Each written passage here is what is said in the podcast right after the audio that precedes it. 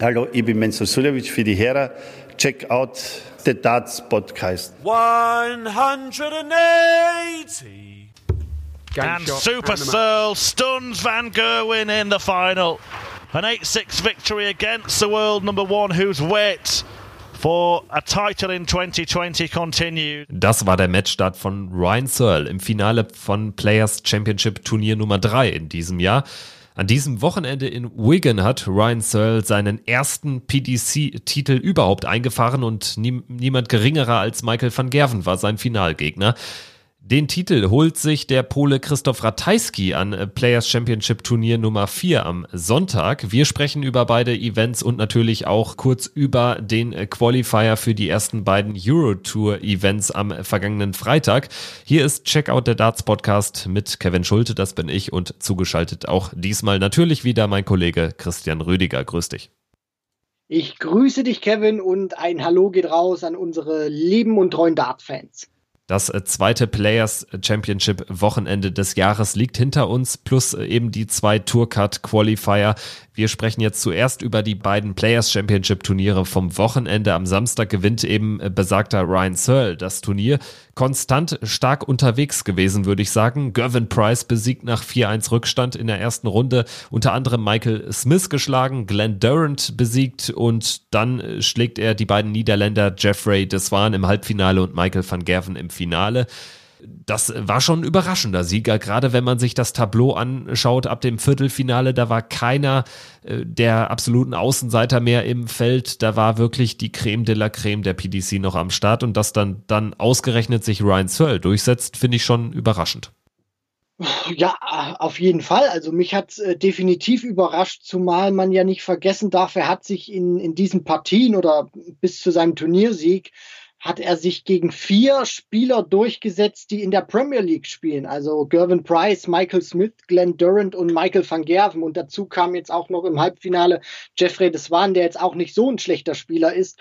Und äh, wenn man sich das mal anguckt, ähm, auch von den Averages her, da war kein Spiel schlechter als äh, in der Hinsicht 93 im Schnitt und die hat er gegen Glenn Durant gespielt. Ansonsten alles sehr konstant, 96, 97 im Halbfinale, sage ich mal, diesen positiven Ausrutscher nach oben gegen Jeffrey Deswan mit 101 und dann schlägt da Michael van Gerven mit äh, 98 Punkten im Schnitt, 8 zu 6 und man muss dann auch wirklich sagen, da war richtig Musik drin von Heavy Metal und ich glaube, es gibt ungünstigere äh, ich möchte es mal so formulieren, Draws oder in der, der Hinsicht Spieler, die du aus dem Weg räumst, um, ähm, um seinen ersten WM oder um seinen ersten Titel zu, zu feiern. WM-Titel ist noch ein bisschen zu früh, aber das äh, spricht auch wirklich schon Bände und man kann auch wirklich sagen, er hat sich das redlich verdient. Und ich meine, wenn, wenn du dich an, an so einem Tag durchsetzt, dann hast du es so oder so verdient, aber mit den Leuten, die er auch noch aus dem Weg geräumt hat, da muss man wirklich sagen, er hat sich das übers komplette, äh, über den kompletten Tag hin total verdient gehabt und für mich auch nur ehrlich gesagt eine Frage der Zeit, weil ich bin ein großer Fan von seinem Wurfstil. Das sieht sehr ähm, smooth aus, sehr, sehr einfach und dann vor allem auch äh, fasziniert es mich immer wieder, wie er über Stunden diese 32 Gramm Darts, die er spielt, so präzise ins Triple bringen kann. Also äh, ich war sehr angetan von seinem Erfolg. Ich habe auch immer mal wieder auch im, im, Podcast hier über Ryan Searle gesprochen, auch in der Vergangenheit. Da denke ich zum Beispiel an das WM-Spiel gegen Gary Anderson, als wir beide dann doch äh, ja ein bisschen positiv erschrocken waren ob seiner Leistung in den ersten vier Sätzen. Äh, führt 3-1 gegen Anderson in der dritten WM-Runde, verliert dann zwar noch 4-3, aber er hat in solchen Momenten und auch bei der WM 2019 schon durchaus aufblitzen lassen, dass er Potenzial hat und für einen Spieler, der eben jenseits der Top 32 steht, ist es dann doch fast noch wenig überraschend, dass irgendwann dieser Turniersieg kommt. Also äh, klar, Ryan Searle gewinnt das Ding, habe ich gedacht, ja, schon schon eine Überraschung, aber jetzt auch nicht so fett, dass man sagt, wie kann das denn passieren? Also ist so ein bisschen vergleichbar, finde ich, mit dem Turniersieg äh, bei einem Players Championship Event von Willie O'Connor im vergangenen Jahr. Da habe ich auch gedacht, das ist ein Spieler, an einem Tag kann der mal Dinger ins Board brennen, die sind nicht von dieser Welt. Das gilt auch für Ryan Searle offensichtlich. Natürlich, vor, äh, vor allem weil äh, Ryan Searle auch ein Spieler ist, habe ich so den Eindruck, der ja nicht unbedingt den, den Arm komplett äh, bis zum Anschlag durch zieht, wie es ein Michael van Gerven ja im Extrembeispiel macht oder auch damals ein Phil Taylor oder jetzt auch noch Peter Wright, sondern das ist ja auch eher einer, der über das Gefühl kommt. Und wenn der dann auch mal einer ist, der, der so einen Tag erwischt, wo er auch wirklich spürt, er hat einen wunderbaren Touch, dann äh, läuft das bei ihm auch wirklich und man hat dann auch teilweise das, das, das Gefühl, er kann dann auch nicht wirklich richtig schlecht spielen. Das ist ja bei einem Michael Smith ähnlich. Wenn man bei ihm auch mal so, da, da gibt es ja auch Tage oder auch bei, bei einem Gary Anderson, die hat wirklich auch, oder Joe Cullen äh, ist, ist dann ein Extrembeispiel, finde ich, die extrem auch wirklich über ihr Gefühl kommen. Und wenn die dann auch mal spüren, ich habe heute einen Tag, wo ich einen richtig guten Touch habe, dann können die jeden schlagen. Und Ryan Searle, äh, gebe ich dir vollkommen recht, Kevin, stecke ich auch in so eine Kategorie wie Willie O'Connor, die können großartige Darts spielen, nur sie haben halt eben das Problem, dass sie es über einen Tag können, aber noch nicht so konstant über Wochen und Monate zeigen. Aber vielleicht kommt das ja jetzt mit diesem Turniersieg. Wir werden jetzt über einen Mann sprechen, der schon einen Schritt weiter ist als äh, die Willie O'Connors, als die Ryan Searles dieser Welt. Christoph Ratajski, der Pole, hat sein siebtes PDC-Turnier gewonnen am Sonntag, gewinnt Players Championship Nummer 4 in Wigan, 8 zu 7 im Finale gegen Ian White. Wahnsinnsmatch. Ian White nimmt äh, bei 6 zu 7 Rückstand die 155 aus dem Board, während Ratajski auf dem Doppel steht. Da drohte die Partie nochmal in Richtung des Diamond zu kippen, aber Ratajski schafft dann nochmal einen Rebreak und gewinnt das Ding 8-7.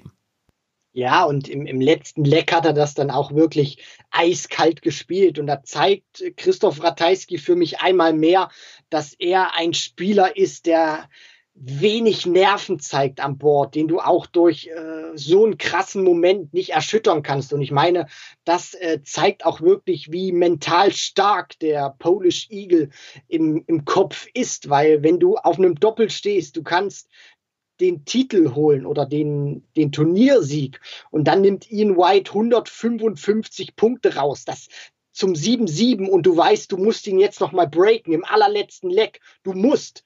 Da, da, da gibt's nichts mehr mit abwarten und äh, dann wirklich so ein tolles letztes Leck zu spielen. Das zeigt auch wirklich nur, er ist gefestigt und er hat hundertprozentiges Vertrauen in seine Stärke, denn er hat ja auch ähm, das Finale oder diesen Tag mit einem anderen Setup gespielt und dieses Setup oder besser gesagt diese Darts, die er dann gespielt hat, die werden ja jetzt auch ohne jetzt Werbung machen zu wollen, in den nächsten Wochen dann auch käuflich zu erwerben sein. Und das spricht, finde ich, äh, hebt diesen Turniersieg nochmal deutlich hervor. Wenn du unter Druck mit einem neuen Setup beziehungsweise neuen Darts sowas raushauen kannst und dann auch noch drei Matches spielst an diesem Tag, die über 100 im Schnitt sind, das zeigt auch wirklich, dass Chris Christoph Ratajski meiner Meinung nach ein zukünftiger Top 16 bzw. Top 10 Spieler ist. Ja, geht für mich äh, stramm nicht nur in die Top 16, sondern in die Top 10. Top 16 ist er ja fast auch schon. Er klopft da ja schon an. Ich vergleiche ihn manchmal ein bisschen mit Menzo Suljovic. Also das ist äh, für mich auch jemand, der extrem eklig zu spielen ist, im positiven Sinne natürlich, der auch sicherlich, und das traue ich ihm zu, irgendwann Major einheimsen wird. Es geht jetzt darum, eben so dieses European Tour äh, was er da aufkommen, hat aufkommen lassen durch seinen Sieg da in Gibraltar, dass er das auch jetzt konstanter zeigt, dass er da öfter noch die letzte Session erreicht, dass er da vielleicht nochmal so, einen so einen weiteren European Tour Titel in diesem Jahr einheimst und dass er dann eben in Step 3 sozusagen, dass er da dann auch die großen Ergebnisse mal bei den Majors schafft. Apropos Menzo Suljovic, der hat einen neuen Data geworfen an diesem Wochenende. Auch das wollen wir euch natürlich nicht vorenthalten hier bei PDC TV, genauso wie der Ton eingangs aus dem Searle van Gerven Finale. Jetzt der neuen Data-Moment äh, von Menzo Suljovic. Oh, Menzo Suljovic! Listen to that! Ja, man muss sagen, das war ein bisschen das Durchbruch-Wochenende von Menzo Suljovic in 2020. Ja, also wenn du den den neuen Data spielst, das ist auch noch mal so eine Art Befreiung, kann man dann auch immer wirklich sagen, für gerade einen Spieler wie Menzo Suljovic, der jetzt in den letzten oder in den vergangenen Wochen, Monaten nicht sonderlich viel äh, Selbstvertrauen sammeln konnte, weil Selbstvertrauen entsteht ja immer durch Siege. Und wenn du diese Erfolgserlebnisse nicht hast, woher sollst du dann auch das Selbstvertrauen nehmen? Und ich finde, dass er bei diesem Players Championship Wochenende äh, jetzt nicht herausragend gespielt hat, aber ich finde, die Entwicklung geht wieder bei ihm in die richtige Richtung. Ich meine, er, er kommt an diesem Wochenende am Samstag, äh, erstes Match, spielt den neuen Data gegen Jeff Smith, spielt dazu 107 im Average, danach gegen Labanauskas äh, auch noch mal einen dreistelligen Average und scheidet dann erst gegen Chris Doby aus. Also da, da sieht man auch schon, es geht äh, von den Zahlen zumindest in die richtige Richtung für Menzo Suljovic und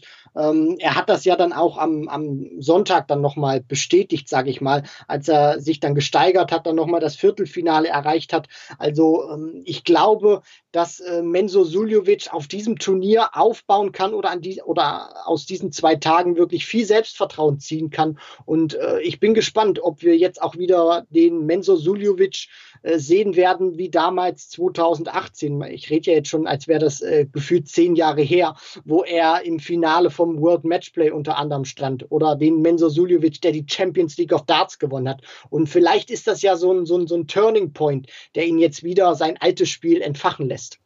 Wir haben jetzt also kurz die Nummer eins der Österreicher thematisiert, werden jetzt äh, gleich natürlich auch nochmal äh, kurz auf die deutschen Leistungen oder die Leistung der deutschen Spieler zu sprechen kommen, blicken jetzt eben auch noch auf die European Tour Qualifikation vom vergangenen Freitag. Erstmals spielen in diesem Jahr ja alle Tourcard Holder einen Qualifier aus. 24 Plätze gibt es für jedes Event die dort ausgespielt werden. Das heißt, es äh, braucht nur zwei oder maximal drei Siege, wenn man in der ersten Runde kein Freilos hat.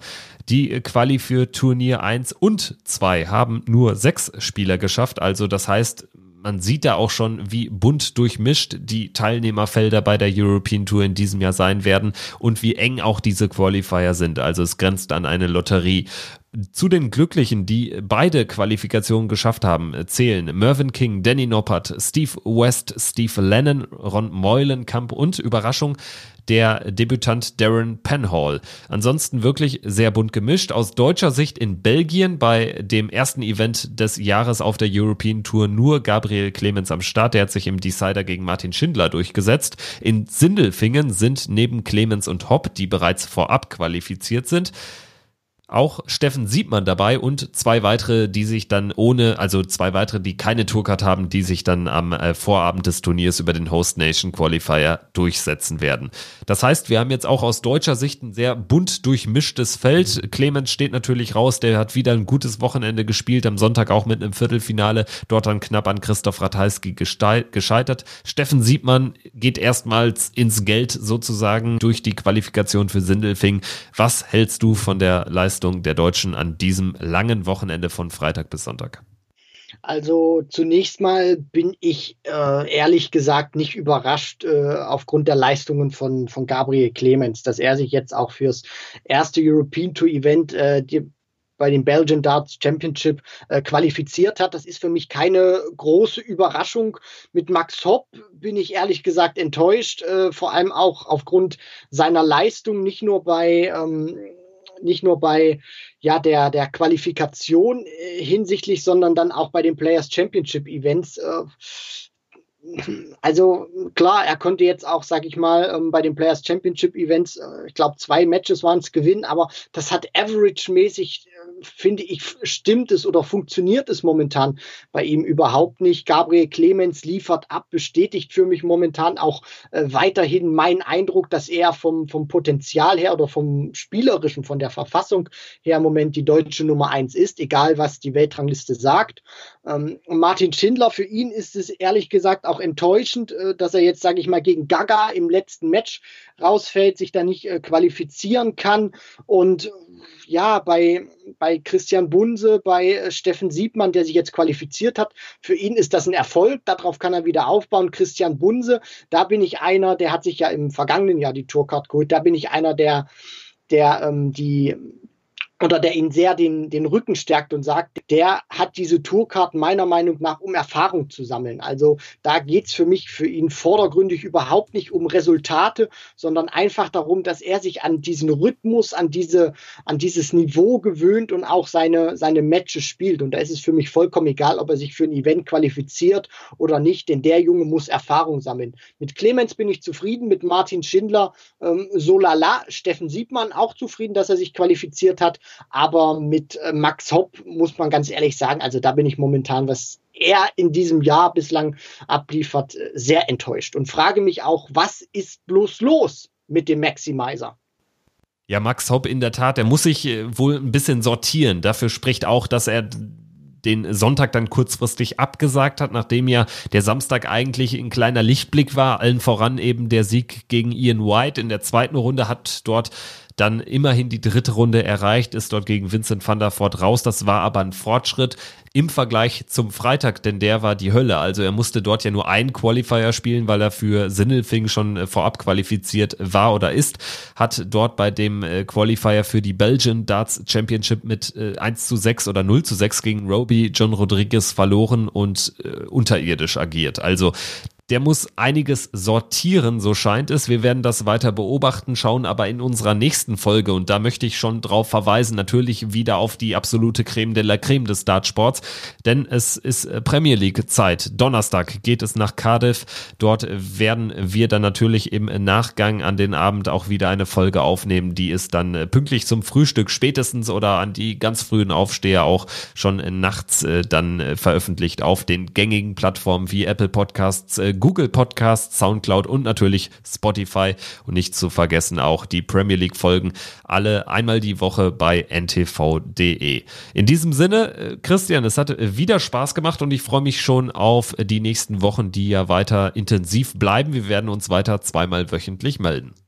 Auf jeden Fall hat auch wieder Riesenspaß gemacht. Ich hoffe, ihr hattet Spaß und ich bin gespannt, was die nächsten Wochen bringen werden. Kann Michael van Gerven endlich jetzt mal den ersten Titel für sich im Jahr 2020 holen? Ich meine, bislang ist er titellos geblieben. Ich glaube nicht, dass es so weitergeht, aber mal schauen, was die nächsten Wochen und Monate so bringen. In diesem Sinne, das war Checkout der Darts Podcast. Wer Fragen hat, schreibt uns gerne in den sozialen Medien. Und ansonsten würde ich euch einfach bitten, uns weiter zu empfehlen, wenn es euch gefällt, uns vielleicht auch eine Bewertung zu hinterlassen bei Apple Podcasts. In diesem Sinne macht's gut. Bis dahin. Ciao.